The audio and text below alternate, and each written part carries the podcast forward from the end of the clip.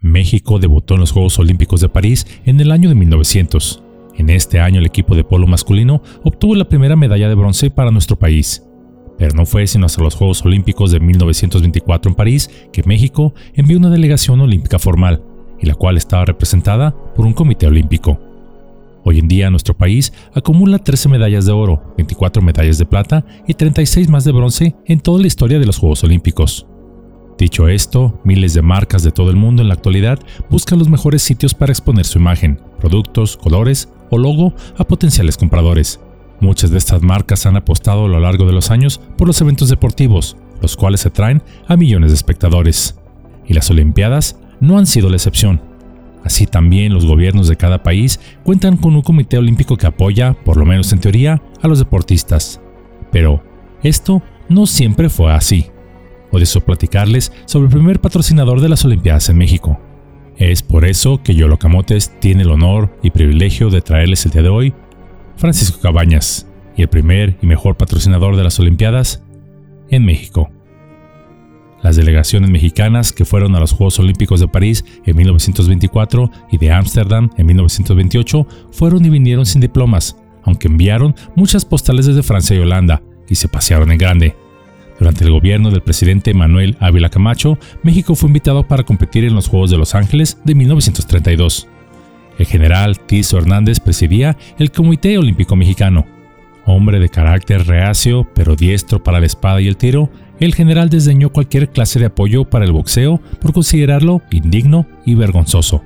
El general, en su lugar, daba mayor apoyo a sus deportes favoritos, que como ya mencioné fueron la esgrima y el tiro no había muchos fondos para quienes practicaban otra clase de deportes que no fueran los preferidos del general. Es aquí donde entra Francisco Cabañas. Nacido en la colonia obrera de la Ciudad de México en 1912, fue durante la Revolución cuando apenas tenía un año de edad cuando sucedieron los hechos de la Ciudadela, los cuales cegaron para siempre la vida de Francisco Madero. Hijo de padre músico de profesión y madre ama de casa, Paco contaba con tan solo 7 años de edad cuando su padre falleció de un paro cardíaco siendo educado únicamente por su madre. Desde pequeño mostró interés por las cuerdas del boxeo, iniciándose en este noble arte con poco estilo, pero con muchos ánimos, inscribiéndose en los clubes de boxeo existentes de la época y siempre soñando con alcanzar una medalla que llenara de orgullo a su país, pero sobre todo a su admiradora más fiel, su mamá. Por diversas razones, Paco no pudo participar en los Juegos Olímpicos de Ámsterdam de 1928, pero se prometió a sí mismo llegar a California para los Olímpicos de 1932. Merecidamente y a base de esfuerzo, se ganó su lugar para asistir a las Olimpiadas. Pero unos días antes de la salida, le informaron que no había dinero suficiente, excepto para los equipos de esgrima y equitación, que por supuesto eran los favoritos del general Tirso Hernández. Le fue informado Francisco que si podía reunir lo que se necesitaba para pagar su hospedaje en la Villa Olímpica y los gastos del viaje, sería la única manera para que lo incluyeran en la comitiva que representaría a México. Cabañas tenía que reunir más de 500 pesos, además de pagar su pasaporte y su visa. Toda una fortuna en aquellos años. Un colega suyo, Chucho Nájera, un extraordinario campeón de boxeo profesional, conociendo a Francisco y su situación, lo invitó a una de sus funciones para que pudiera ganar un poco de dinero extra. Francisco, mientras tanto, ayudaba a su madre por las mañanas en una tienda de barrotes, se entrenaba por las tardes en el cuadrilátero y por las noches estudiaba contabilidad. Nájera, en una de sus funciones de box, ganando la pelea, la gente estaba tan emocionada que comenzó a arrojarle dinero, reuniéndose 80 pesos. Nájera gritó entusiasmado, Este dinero no es para mí, es para un amigo, gran peleador, que irá a Los Ángeles a ganar una medalla olímpica. El público, al escuchar esto, arrojó más dinero, reuniéndose 120 pesos en total. Paco se sintió cerca y lejos a la misma medida de la cita olímpica. Pero los días pasaban y no lograron reunir más dinero. Le faltaban 380 pesos. Con la ayuda de sus amigos alcanzaría a juntar 200 pesos en total. Desgraciadamente Francisco no lograba aún así reunir todo el dinero necesario para asistir a los Juegos Olímpicos. Parecía que todo estaba perdido. Entonces cuando la mamá de Francisco, con el amor característico que una madre solo puede dar, de su armario sacó una vieja y desgastada cajita de cartón, entregándosela en las manos de su hijo. Este, al abrirla, vio que contenía 300 pesos. Paco, por supuesto, sintió que no podía tomarlos, resistiéndose a ese regalo y diciéndole que no los podía aceptar pues era todo lo que ella tenía. Eran los ahorros de ella de años de sacrificios en la tienda, levantándose a las 4 de la mañana y retirándose hasta la noche. Pero su madre simplemente le dijo, Tómalos, hijo, y que Dios te cuide. Él, con la emoción en la garganta, los tomó y al mismo tiempo le dio un efusivo abrazo a su madre. Gracias a ello pudo costear su viaje, pero no en avión. Viajó en ferrocarril hasta la frontera en Ciudad Juárez, en la cual tardaría varios días. De ahí cruzó a pie la frontera hacia los Estados Unidos, donde abordó otro ferrocarril que lo llevaría a Los Ángeles. No hubo comitivas que lo acompañaran, ni entrenadores, nadie. Él solo, pero acompañado de la fuerza más poderosa que existe, la fe. Por supuesto, el general y su comitiva de esgrima y ecuestre fueron con todos los costos cubiertos por el pueblo de México. Y para que no se cansaran mucho sus delicadas pezuñas, perdón, sus pies, lo hicieron en avión. Sobra decir que la comitiva deportiva favorita del general no aportó ninguna medalla al país, pero eso sí, muchos bonitos recuerdos para quienes se pasearon con el dinero de todos. Mientras tanto, Paco comenzó su participación contra todo pronóstico, sin entrenamiento profesional, sin presupuesto, sin el apoyo de su propio gobierno. No obstante, el alto desempeño de Paco fue indiscutible, imponiéndose rápidamente como líder en el cuadrilátero a quien lo enfrentara, abriéndose paso entre todos los participantes olímpicos, derrotando fácilmente a boxeadores más experimentados de países como Alemania, Italia, Francia e Inglaterra.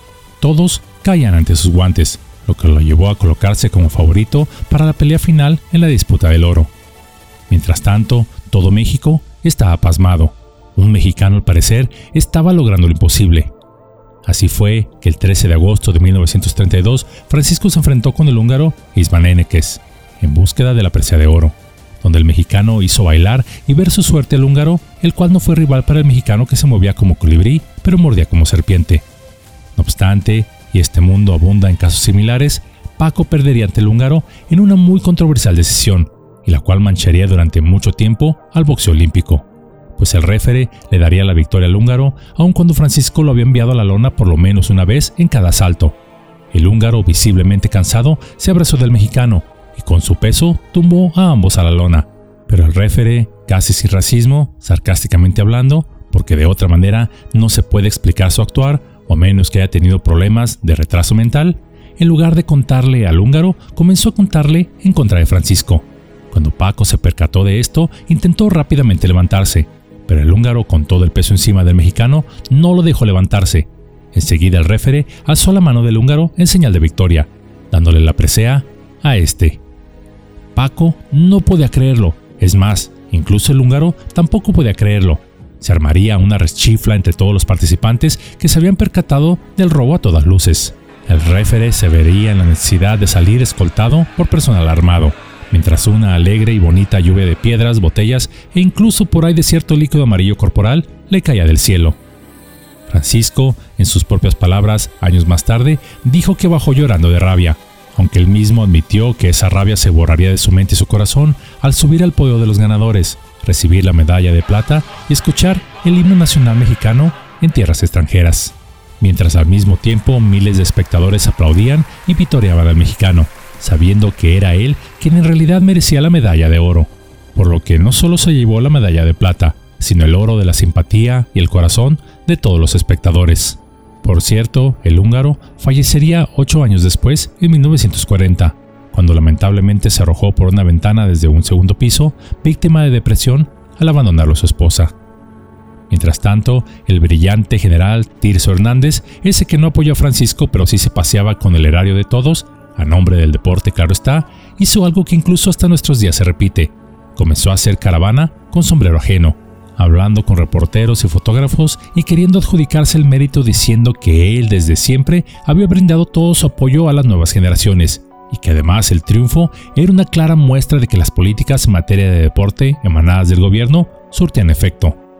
Hoy, a este general, la historia oficial le da más mérito del que en realidad merece, llevando varias calles su nombre, así como varios centros deportivos. Aunque esto no es de extrañar, pues en numerosas ocasiones los funcionarios de administraciones pasadas y recientes han negado el apoyo a los atletas para que estos puedan participar en competencias de talla internacional, alegando que no hay presupuesto, teniendo estos, es decir, los deportistas, que hacer toda clase de maniobras para poder asistir, como botear en las calles, vender sus posesiones y los más afortunados buscar patrocinios de empresarios comprometidos e interesados en apoyar a los deportistas mexicanos. Pero eso sí, cuando estos atletas ganan alguna medalla, no gracias al apoyo gubernamental, sino a su propia determinación y esfuerzo, rápidamente los funcionarios públicos salen a decir que esto fue gracias a ellos, jurando que sí se les brindó el apoyo financiero necesario, cuando en realidad los atletas no recibieron ni un solo centavo, ni siquiera para el pasaje. Incluso se ha llegado al extremo de sugerir cínicamente estas autoridades que los deportistas podrían vender sus calzones, trajes de baño, abón o topperware para financiarse. Ah, pero eso sí, para estos funcionarios públicos sí hay dinero para viajes al extranjero, a nombre del deporte, claro está. Pero, sin salirnos de la historia, la realidad es que detrás de aquella presea de plata ganada por Francisco y para honor de todos los mexicanos, no hubo un gobierno que lo apoyara, aunque éste literalmente quisiera adjudicarse el mérito. No obstante, sí hubo un patrocinador, el mejor de todos, y este fue la madre de Francisco, que además de dar la vida misma a su hijo, fue ella técnicamente la primera patrocinadora oficial de un medallista olímpico mexicano.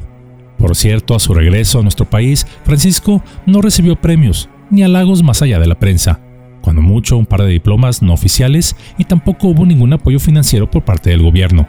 Por el contrario, cuando Francisco debutó profesionalmente, lo hizo con tan solo 10 peleas más.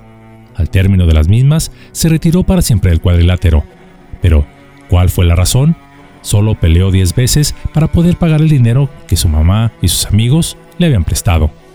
Cuando se retiró del boxeo, ingresó a laborar en la Dirección General de Educación Física, donde hacía un poco de todo, dando cursos de administración deportiva, salvavidas, básquetbol, voleibol, ping-pong y obviamente boxeo. Posteriormente, fue comisionado para enseñar boxeo en el Instituto Politécnico Nacional, después en la Universidad Nacional Autónoma de México, así como el Cuerpo de Bomberos. Aprovechó sus estudios sobre contabilidad y se contrató en un despacho de administración de bienes raíces. Fue maestro de boxeo durante las mañanas y administrador durante las tardes. De esta manera laboró a lo largo de 25 años más hasta que se retiró. Entonces, él y su esposa instalarían un negocio de gelatinas, y sé que esto podrá sonar increíble, pues la revolución le hizo justicia a todos, sarcásticamente hablando. Lo que recibía como pensión, él alegaba que no era suficiente para mantenerse él y su esposa.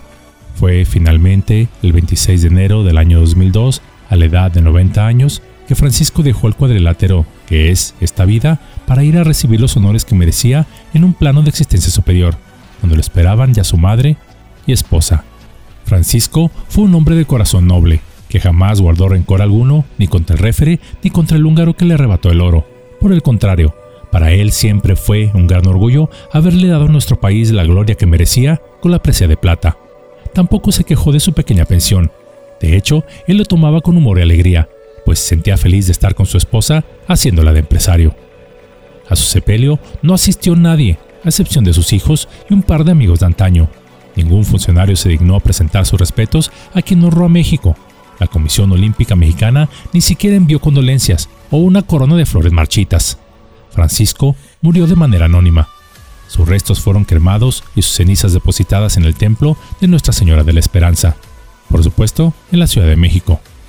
Paco es el ejemplo para todas las generaciones, las actuales y las venideras, de que para ser grande se necesitan de dos cosas, la fe indudable, de todo corazón, en alcanzar lo supuestamente posible, y el patrocinio, no de marcas millonarias ni gobiernos demagógicos, sino del patrocinio en amor y en fe, de quienes están contigo en las buenas y sobre todo en las malas, de quienes creen en ti, pues es fácil estar contigo en los momentos de triunfo, salud y gloria, pero tú puedes saber en realidad con quién realmente cuentas, quién te ama en verdad en aquellos momentos de mayor oscuridad, en los momentos de mayor necesidad. Francisco es el ejemplo de todo un caballero, que literalmente luchó toda la vida y jamás se rindió ni guardó rencor contra nadie, honrando a nuestro país no solo con la presión olímpica, sino a todos los mexicanos a través de su forma de vida. Pero encontró en su madre a su patrocinadora, a su fan incondicional, la cual creyó en él en todo momento. Así, detrás de cada medalla de todo atleta mexicano hay una historia que pocos o casi nadie sabemos.